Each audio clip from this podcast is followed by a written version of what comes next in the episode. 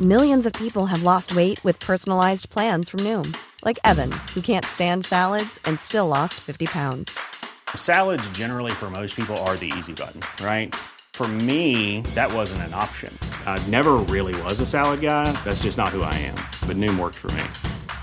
Get your personalized plan today at Noom.com. Real Noom user compensated to provide their story. In four weeks, the typical Noom user can expect to lose one to two pounds per week. Individual results may vary. Heraldo Podcast, un lugar para tus oídos. ¿Qué significa que México declare emergencia por sequía? Te explicamos. Esto es Primera Plana de El Heraldo de México.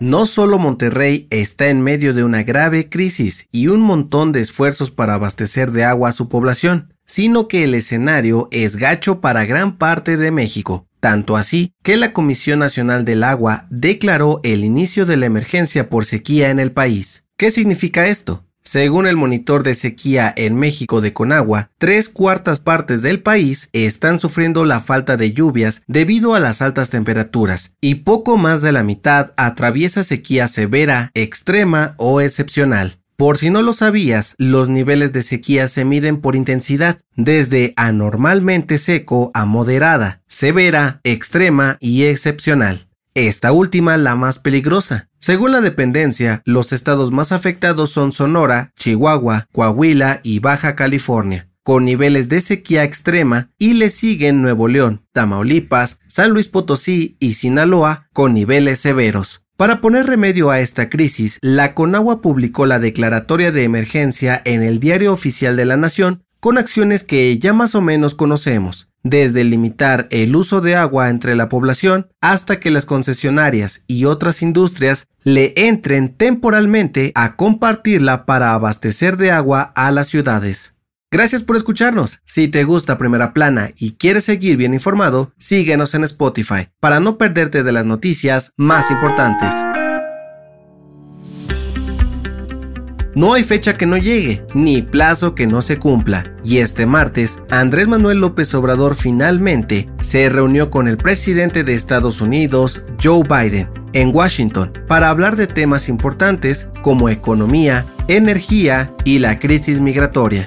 En cuanto a la economía, AMLO propuso suspender los aranceles, es decir, impuestos que se cobran cuando un producto cruza las fronteras, para combatir la inflación en ambos países. Por el lado de la energía, buscará duplicar el abasto de gasolina para que más estadounidenses puedan llenar su tanque en la frontera a precios más bajos y producir más energía eléctrica para Texas, Nuevo México, Arizona y California. Y para hacerle frente a la crisis migratoria, López Obrador puso en la mesa la creación de reformas más atrevidas para dar más visas temporales de trabajo a obreros, técnicos y profesionales de distintas disciplinas, mexicanos y centroamericanos. Y aunque Biden dijo estar de acuerdo con todas estas propuestas, le pidió calma para poder llevarlas a cabo todas. ¿Lo lograrán? La tarde de este miércoles, una balacera entre la policía de la Ciudad de México y un grupo de delincuentes pusieron en jaque la seguridad de la zona de Topilejo en Tlalpan. Este operativo comenzó luego de un par de denuncias ciudadanas que reportaron que había personas secuestradas en esta zona, por lo que la policía de la capital fue a investigar esta casa de seguridad y se topó con la agresión de un grupo armado, quienes son originarios de Sinaloa. Según el titular de la Secretaría de Seguridad Ciudadana, Omar García Garfush, el enfrentamiento dejó un saldo de dos policías heridos, 14 personas detenidas, más de 10 armas confiscadas y la liberación de cuatro personas víctimas de secuestro. En otras noticias, 35 diputadas del PRI denunciaron ante la Fiscalía General de la República a la gobernadora de Campeche, Laida Sansores, por el presunto delito de violencia política de género, luego de que asegurara que tiene fotos íntimas que las legisladoras le habrían enviado a Alito Moreno. En noticias internacionales, el Departamento del Tesoro de Estados Unidos anunció que enviarán 1.700 millones de dólares más a Ucrania para financiar la recuperación del país y pagar los sueldos del personal de salud en la línea de guerra. Y en los espectáculos, este martes se dieron a conocer a los nominados para la edición 74 de los premios Emmy, a lo mejor de la televisión. Las series Succession de HBO, Only Murders in the Building de Hulu y El Juego del Calamar de Netflix lideran la lista con 25, 17 y 14 nominaciones respectivamente. El dato que cambiará tu día. Hoy se celebra el Día Mundial del Rock.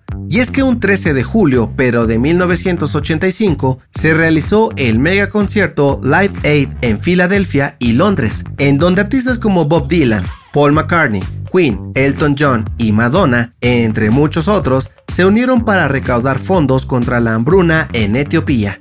Aunque muchos piensan que escuchar rock hace más violentas a las personas, en realidad la ciencia tiene otra respuesta. Según un estudio de la Frontiers in Science de Estados Unidos, este género musical aumenta las hormonas de felicidad en el cerebro, nos relaja, desestresa e incluso es un gran aliado contra la depresión. Sus ritmos y melodías también mejoran la circulación de la sangre y disminuye problemas cardíacos. ¡Que viva el rock! La recomendación. ¿Cuántas noches no has pasado dando vueltas en la cama y nomás no te puedes dormir? Seguramente varias. Escucha el nuevo episodio del podcast Preguntas Tontas para Todos, donde Fergay y Nuria Ocampo hablan con una experta en sueño sobre las mejores soluciones para poder dormir rápidamente y profundamente. Yo soy José Mata y nos escuchamos en la próxima. Esto fue Primera Plana, un podcast del Heraldo de México. Encuentra nuestra primera plana en el periódico impreso, página web y ahora en podcast. Síguenos en Instagram y TikTok como El Heraldo Podcast y en Facebook, Twitter y YouTube como El Heraldo de México. Hasta mañana.